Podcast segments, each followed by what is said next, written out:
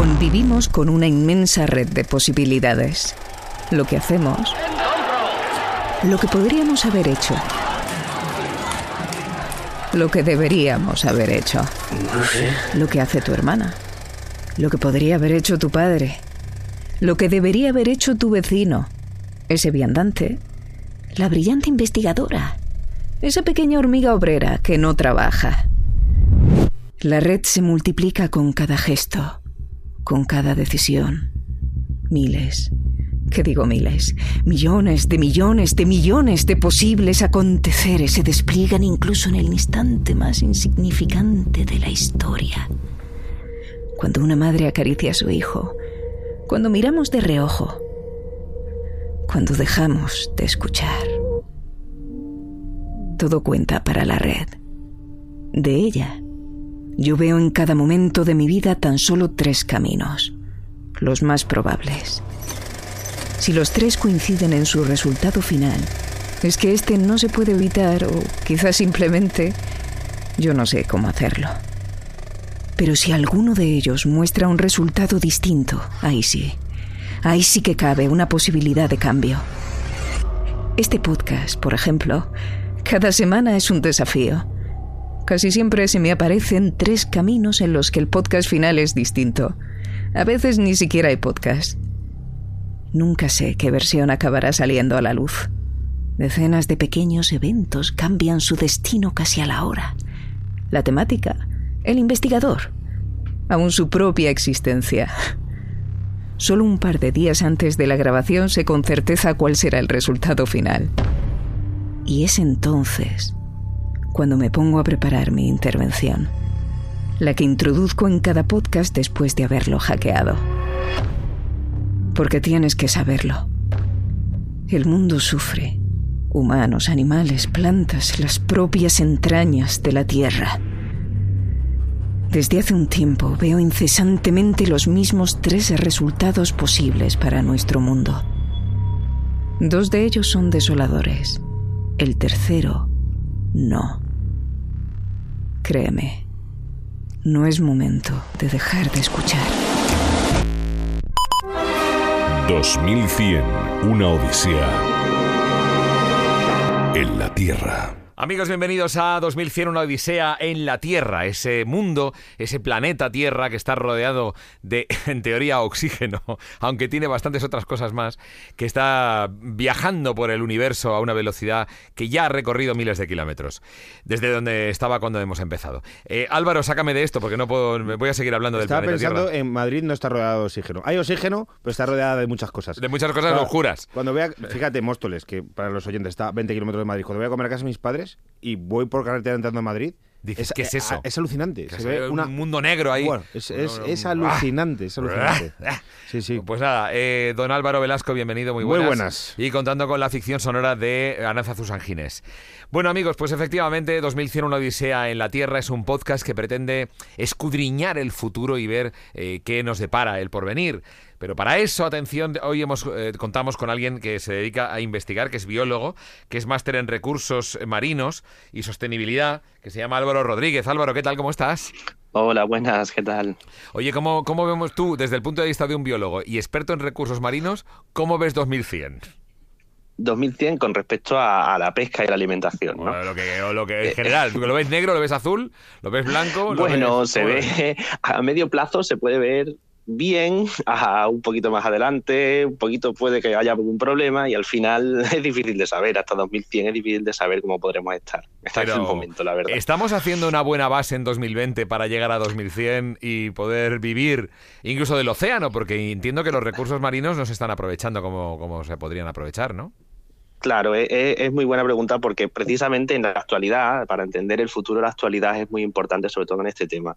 Porque ten en cuenta que ahora mismo eh, los recursos marinos están explotados. Desde los años 80 no se saca más pescado al año que el que ya se sacaba. Quiero decir que estamos estancados en lo que nosotros podemos explotar.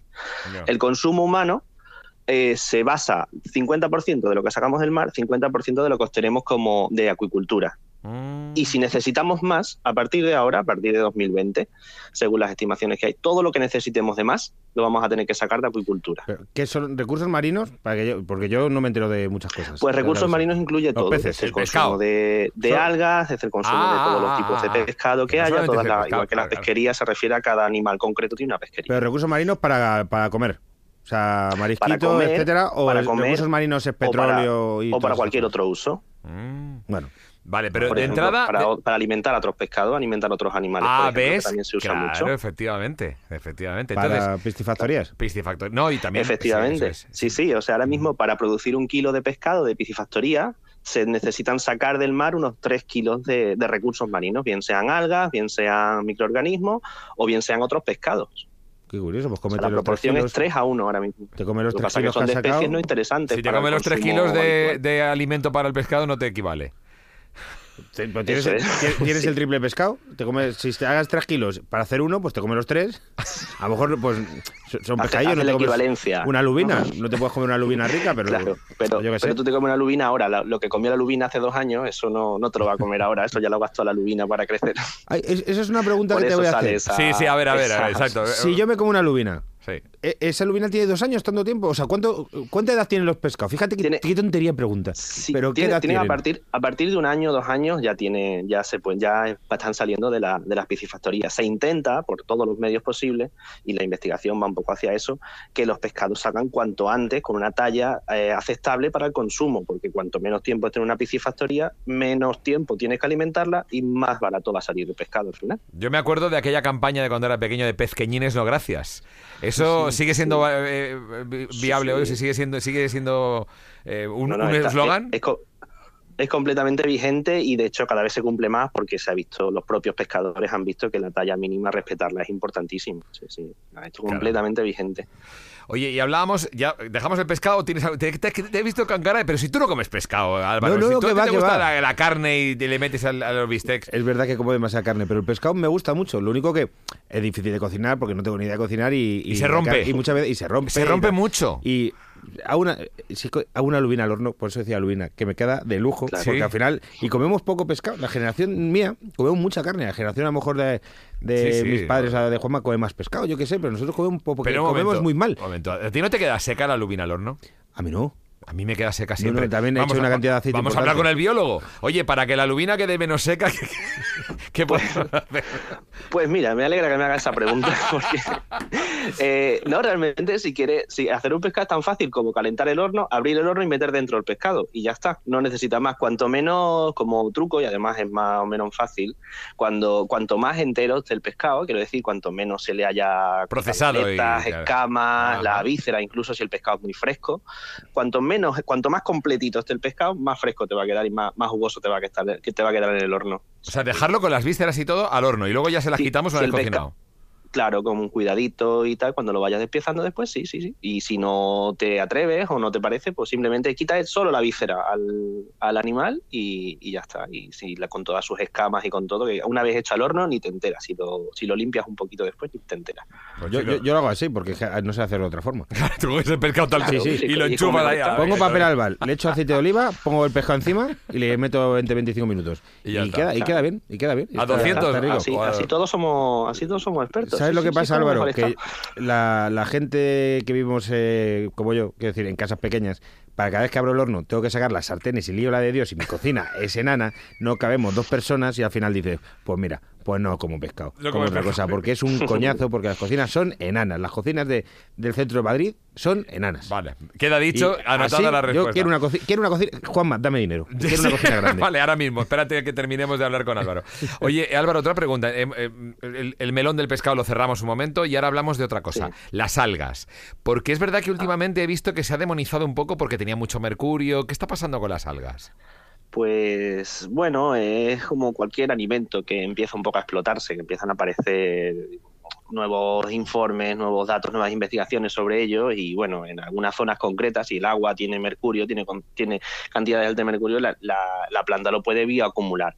Pero se está viendo que no son tan, tan bioacumuladores como se, como se hablaba. O sea que entonces más, es más, quizás es más el tema de al futuro, para el 2100, para tener mejor calidad de alimento, es mejor cuidar los mares que no cuidar lo que comemos. Porque lo que nos comemos es lo que es, sobre todo cuando viene del mar, viene todo, está todo unido, es todo un continuo. Va todo junto, va todo junto, no puedes separarlo. Claro, y en el mar es imposible separarlo. No sé si eres futbolero, Álvaro, pero eh, Benzema, que es un, el delantero del Madrid, que no sé si conoces, eh, pues eh, el tío está muy delgado porque hace unos años cambió de dieta y tiene un cocinero particular y su dieta se basa en las algas en microalgas y en algas. No, eh, vi un reportaje con este cocinero y básicamente le traían una serie de algas, claro. Es otro nivel, pues se traían de Japón o no sé qué. Pero básicamente el principal alimento de este señor para ser deportista son las algas marinas. ¿Alimentan tanto, Álvaro? Sí, tiene, tienen un poco, cubren un poco todas las necesidades. Tienen una parte de hidratos, tienen una parte de, de sales minerales, tienen una parte de proteína, o sea, tienen un poco un alimento bastante completo, porque hay que tener en cuenta que tiene la parte buena de, estar en la costa, donde hay más nutrientes, no es lo mismo el mar abierto, mm. donde es más desértico, entre comillas, lo que es la, disponibilidad de recursos que la, que la costa. Y aparte son vegetales, entonces tienen la, tienen la capacidad, las propiedades de un vegetal también. Pero estas algas de las que estamos hablando son algas muy específicas, cultivadas para alimentación, porque estas algas que se ven en la playa ahora últimamente, que es un asco, no, no, no, eso no tiene para nada, para nada. Eh, hay empresas en, en Galicia o en, en Cádiz, por ejemplo, que simplemente van a, esteros que están, bueno, están controlados por sanidad, que el agua tiene con buenas calidades de agua y recolectan, la, recolectan las algas, las pasan por unas depuradoras y se venden tal cual. ¿Las de la playa? Y las cogen las, las, que nosotros encontramos en la playa, los esteros de Cádiz. Esas tan asquerosas que encuentras en la playa que no te metes en el agua porque te da asco. Te las comes. Eso te las comes. Pero eso, igual que, pero igual que el marisco, el marisco se saca de la costa, ¿no? De la ría. de los mejillones de, Galicia se sacan de la ría, luego, luego pasan por una depuradora con agua de mar limpia y, se ponen a la venta, pues con las algas se hace igual. Tenemos mucha tontería, y muchas manías tontas. eso, está, bueno. ¿Las algas están buenas? están buenas, están buenas sí, sí. Yo... ¿Tú comes algas entonces? Sí, sí, sí. Ya, bueno, eh, las empresas, como digo, nosotros trabajamos en Cádiz, aquí tenemos empresas que, la, que las comercializan y, grandes cocineros como Ángel León eh, utiliza todo ese pescado que en principio no es interesante o algas que no son interesantes en principio y entre comillas y las pone a la venta y las convierte en alta cocina y son interesantísimas desde el punto de vista gastronómico, sí, sí. Tú cumples, Álvaro, uno de mis sueños, que sería mi sueño, que es trabajar en Cádiz. Tío, es que eh, creo que a los a muchos madrileños nos eh, alucina Cádiz. Yo voy todos los veranos a Conil de la frontera. Y sí, sí, a mí me encanta una semana con Conil. Y vivir en Cádiz, Juanma, qué maravilla, la playa y, poder investigar. Eh, o sea, incluso, que eso es una cosa que a lo mejor tengo yo esta pedrada que piensas que la investigación solo se puede hacer en grandes ciudades. Y se puede investigar y vivir en, una capital de provincia y como Cádiz es. ¿Tú vives entonces ahí tranquilito? Bueno, ¿eh? se está tranquilito hasta que llegan los madrileños en verano.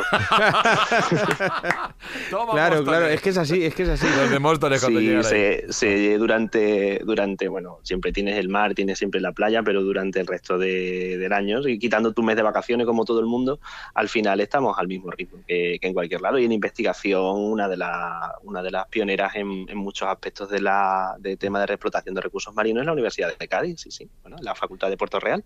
Claro, con razón, entonces, es que tenéis mar ahí por un tubo. Es normal.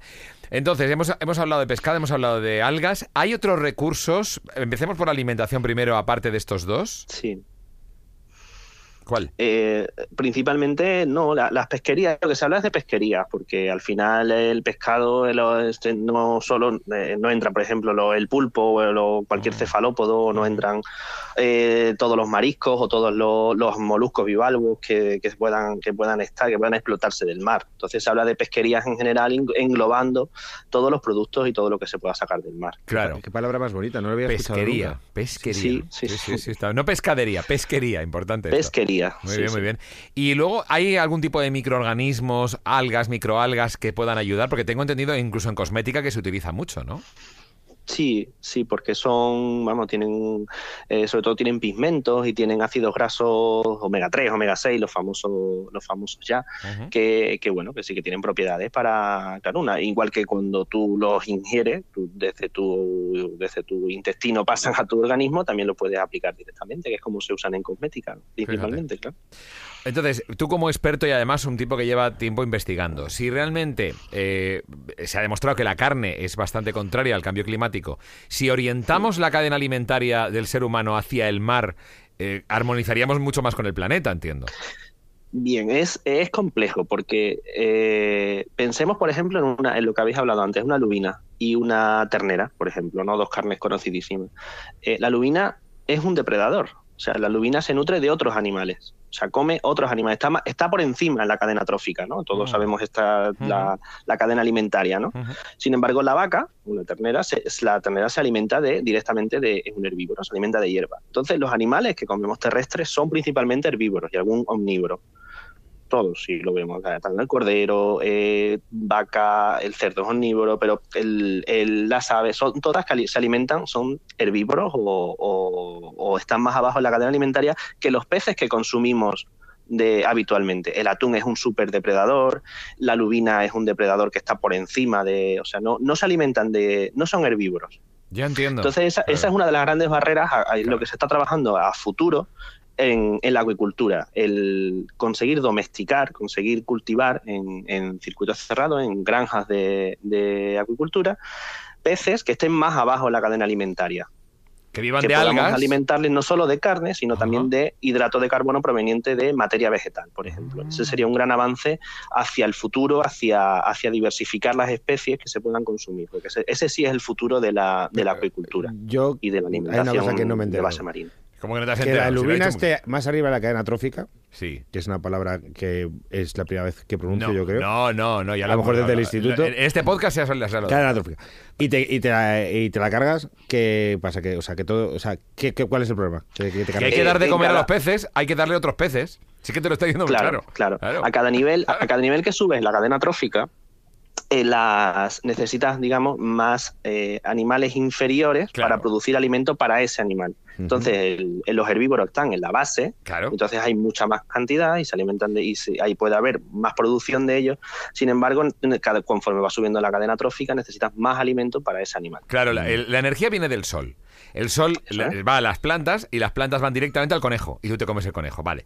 Pero es que aquí no, aquí va eh, a, unos, a unos fitoplancton que se come un pez, que el pez se come otro pez y ese pez se come otro pez hasta que llega... Y entre, medio, y entre medio hay un marisco y entre medio hay otro pez, otro marisco y entre medio, o sea, las cadenas tróficas en tierra, todos podemos hacerla con un lápiz y un papel prácticamente todas, ¿no? Al final pones arriba el humano y listo. Y sin embargo, en, en el mar son mucho más largas y mucho más complejas porque no hay, hay muchos más niveles en esas cadenas tróficas. Es decir, la pirámide alimenticia del mar tiene la base muy larga. Esa, el, si eh, quieres hacer la película El Rey León en el mar, sería como un jaleo, porque habría como muchos... El Rey León en el mar. Claro, el Rey León en la cadena alimenticia, ¿no? Que está el Rey Claro, y, arriba, y... arriba están, pues eso, los atunes, los tiburones, las orcas, claro. O sea, que me has dicho que además... inmediatamente inferiores. Hay muchísimos más, hay muchísima más biodiversidad y hay muchísima más complejidad en las cadenas tróficas. Dices que el, atún es un depredador. Yo me imagino. un super depredador. Un super, una, una película. Charan, chan, chan, chan, atún. Chan, chan, chan, no, me lo imagino. No sé. si viera, si viera eh, cuando vayas a Conil este, este verano, fíjate en un atún de 300 kilos y verás cómo es un super depredador. Te asusta. Eh, ¿Y agreden a los seres humanos los atunes? No. No, no, no. Ah, vale, vale. ser humano, pero bueno, pero sí que puedes llevárselo por delante. Voy todos los veranos la velocidad que tiene ese animal, sí. Voy todos los veranos a un restaurante que no voy a hacer el nombre porque no vamos a hacer publicidad. En evidentemente, no en Conil, no, en un pueblo cercano. Que es especializado en atún y ahí tienen un menú de 12 platos de atún diferentes, de 12 zonas diferentes del atún. Un menú ¿Por qué, ¿Por qué, es tan bueno el atún de la zona de Cádiz? ¿Qué pasa ahí? ¿Qué pasa ahí? que nos lo explique, que nos lo explique el biólogo. A ver, eh, primero hay que situarse geográficamente, ¿no? El, estrecho de Gibraltar. Entonces es un, es un sitio de paso eh, importantísimo para un montón de especies que van desde el Atlántico al Mediterráneo. Por ahí pasan todas, luego ya se distribuyen en diferentes zonas del Mediterráneo. En concreto, el atún rojo es una especie migratoria y hace su migración anual para, reproducirse en, bueno, en diversas zonas del Mediterráneo, Mallorca entre ellas. Entonces pasa y pasa mm, bien, bien, después de alimentarse durante todo el invierno en el Atlántico y, y ha comido bien el animal y, se, y está dispuesto a hacer su migración. Entonces lo capturas, digamos, en su mejor, en su mejor momento Ah. ah, biológico, es cuando mejor tiene la carne, cuando mejor tiene las reservas de grasa, cuando está el animal en su, en su plenitud. Claro, porque lo pillas Entonces, en el punto la, la calidad de la Claro, carne es superior, claro. Claro, claro. Sí, pero, sí. pero hay muchas veces que te dan gato por liebre. En el- en los mercados madrileños encontrar atún de verdad rojo de, de, De- de Almadraba. De, de Almadraba eh, cuesta Sí. un montón. Sí, es, es difícil y normalmente es en temporada y luego fuera de temporada en, en congelado, que hay algunas empresas de, de barbate que la venden con ultra congelado y está en buena calidad. Pero sí, yo creo que hay más, mucho más atún rojo de, que se vende como tal del que hay en ¿Y de dónde viene? ¿De Marruecos? ¿De dónde? ¿De qué parte? Pues, pues mira, tenemos una forma muy sencilla de verlo y es en, la, en el etiquetado. Habrá un apartado que ponga zona FAO, que es la zona donde se ha capturado el animal. Mm. Y eso está numerado. Entonces ahí hay un número, el 27 o el 32, que son las zonas donde estamos nosotros, la zona 51, 71, que son el Pacífico, el Índico. Entonces, si nosotros lo miramos, luego podemos hacer una búsqueda en nuestro móvil rápidamente para ver exactamente de dónde ha salido ese, vale. ese animal. ¿Y la zona buena, Ese el etiquetado es obligatorio. La número, ¿El número bueno cuál es? El número bueno, pues el 27, por ejemplo, que es Atlántico. Ah, El 27. Vale, el 27, acordaros, vale, venga. ¿Y al- el- lo- los que no son tan buenos? No, no, no es que sean mejores ni peores, Ah. pero que no te vendan un atún rojo con que haya sido capturado en la zona FAO 51, que Vale. es el Pacífico, quiero Vale, decir. O sea, vale, no, vale, es, vale, vale. no Una- es lo que te una están búsqueda en vendiendo, Google. estarían vendiendo otra cosa. un Vale. fraude. En Barbate Todo- está el restaurante que te digo. Luego cuando Barbate. apaguemos, porque encima es, es caro y no nos van a invitar. Yo pensaba, y esto os lo juro, que Atún de Almadraba, o, eh, hasta, hasta hace unos años, que, que era un pueblo, Almadraba. Te lo juro, Ah, sí, sí. Almadraba yo- es un pueblo, ¿no? Pues mira, otra, otra palabra bonita. Almadraba es un arte. Y que- o sea, es una forma de es- pescar, ¿no? Claro, toda la forma de pescar, todo lo que nosotros es el arte se llama arte de pesca, pues el almadraba es un arte de pesca. ¿Y en qué consiste? Pues la almadraba es un sistema hoy en día, ya es un sistema de, de redes y de y de cercos donde se captura el, el pescado, donde se, donde se atrae el pescado al paso, conforme va pasando el estrecho en su migración, y parte del cardumen de peces se introduce en un en una en Una una, Una red, ¿no? en un cerco, Un cerco. en- claro, en un cerco, en un entramado de redes, donde al final se, se extrae de ahí el, el, el animal según se va según se va pescando, según Y se va no, se, y no se lastima tanto, no se daña al, al animal en este caso, ¿no? Claro, antiguamente, antiguamente estoy hablando hace dos o tres años, se sacaba el pescado, las- las- lo que se llamaba las levantadas. Se, se iba simplemente jalando la red, se iba retirando la red poco a poco y se iban levantando los animales al peso.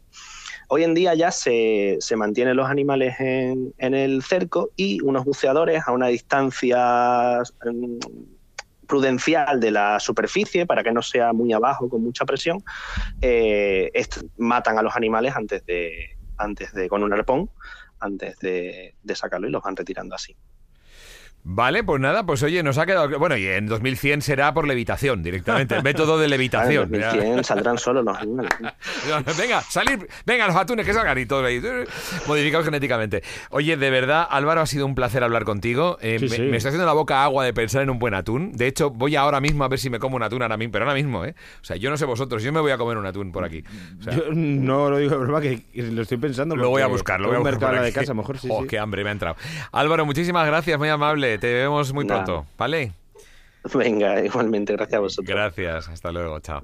Pues nada, Álvaro, ya has visto, esto va así. Sí, Eh, sí, qué, qué interesante todo lo que cuenta. mi ¿No, no te han, dejado- no te han dado, Sí, sí. dado ganas de dejar de, de comer tanta carne? A mí lo que me han dado ganas de que llegue el verano e irme a Cádiz. Eso sí. Que se está muy bien allí. Que Vale. está muy. buah, es Bueno, ya sabes que últimamente estamos acabando cada podcast con tres preguntas que van a iluminar nuestra sabiduría. Entonces, el gran gurú Álvaro nos va a dar la, siguiente pregunta para pensar. Gran gurú. Adelante. El otro día pensaba que si eh, cuando va- van los marineros y van por la tierra, o sea, van por el mar. Empezamos mal, vuelvo, vuelvo a poner el con. Vu- porque vuelve a ponerme así el con. No hay quien te crea. O sea, estoy diciendo que eres un, un- un gurú y te empiezas Sí, a liar. Han Espera. generado demasiada expectativa. Venga, va, otra vez, venga. Cuando los marineros van por el mar y gritan tierra, pues entonces cuando aterrizan y se bajan a la tierra tendrán que gritar mar. ¿No? Porque están para el otro lado y como su trabajo es gritar lo que ven, Vale. digo... Es sea, un buen dilema, es un buen es. dilema. Pensaremos sobre El, ello. el- el marinero este que su trabajo que es ir arriba en la vela gritando. ¿Sabes Claro, cuál ese digo? sí, el vigía este. El vigía, sí, eso. sí. Y entonces dice, dice, mar, cuando está en la tierra. Claro. Vale, te he entendido. Esa es la pregunta que. Y cuando salen más flores en la tele, también lo gritan. También dice lo mismo. Saco el gong otra vez. Si, si existiera un calamar de agua dulce, entiendo que se llamaría el calarrío. ¿No? O, qué tontería. O el calalago, ¿no? El- me voy a comer un bocata de calalagos. Está muy bien. De claralagos, parece que Claro, digo. claro, ¿verdad? lago, Que- otra, que- otra que, que- también. Venga, va, otra vez el. Esta es pregunta de reivindicación. ¿Se debería inventar un líquido ro- eh, rojo eh, como el que ponen en las piscinas cuando la gente pues hace lo que no tiene que hacer? Básicamente, pues. ¿En las hace- piscinas? Hace pis en la piscina Ah, y sale un líquido rojo. sí. Que no sé ni siquiera si existe porque puede ser una poco leyenda Es urbana. una leyenda también, urbana en Pero que lo casos, inventen para, para la playa, porque la playa está llena de gente meando todo el rato. Sobre todo niños pequeños. Y eso da mucho asco porque luego tú te metes y sabes, prefieres no pensarlo. Prefieres no dices, pensarlo, No, exacto, no voy a sí, pensar que ahí la gente está haciendo lo que está haciendo, pero lo está haciendo. Pero espera que sigo, que es que ahora nos comemos las algas que hay en la playa. Cla- Cuidado. bueno, eh. bueno, bueno, O sea, sí. esto ya si lo piensas todavía peor. Sí, sí, sí, total. Bueno, pues nada, hasta pronto. Adiós. 2100, una odisea en la Tierra.